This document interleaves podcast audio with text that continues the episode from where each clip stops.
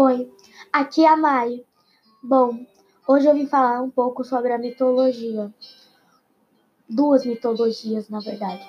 Mitologia Yorubá e a mitologia cristã.